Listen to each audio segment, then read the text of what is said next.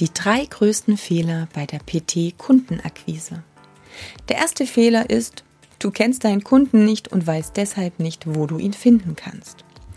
Hey, du möchtest ein hochpreisiges Angebot anbieten und Personal Training ist oder sollte ein hochpreisiges Angebot sein, also quasi so der Porsche unter den Sportangeboten, dann kannst du nicht bei Aldi Werbung machen oder solltest es nicht tun, denn es wird dich nicht zu ja, zu Käufern bringen.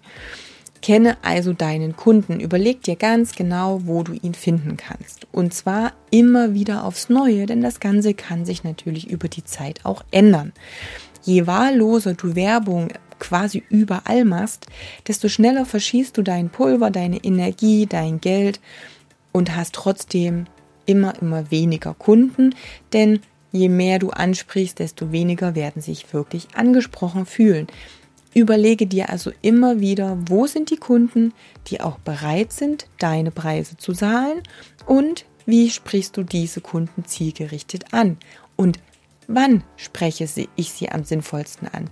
Jetzt als Beispiel einen ähm, Golfer für ein neues Indoor-Angebot zu begeistern, wird dir im Herbst, Winter leichter fallen als in der Hauptsaison im Sommer, wenn alle draußen auf dem Platz sein wollen oder vielleicht sogar im Urlaub sind. Also auch die Saison kann da eine Rolle spielen. Überleg dir also wann, wo, wie logischerweise du den Kunden am besten ansprechen kannst.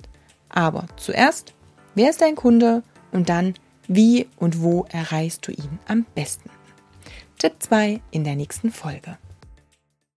In meiner Facebook-Gruppe Personal Trainer Business Tipps erhältst du von mir noch viele andere Tipps und kannst dich persönlich mit mir austauschen. Also stell doch gleich eine Anfrage.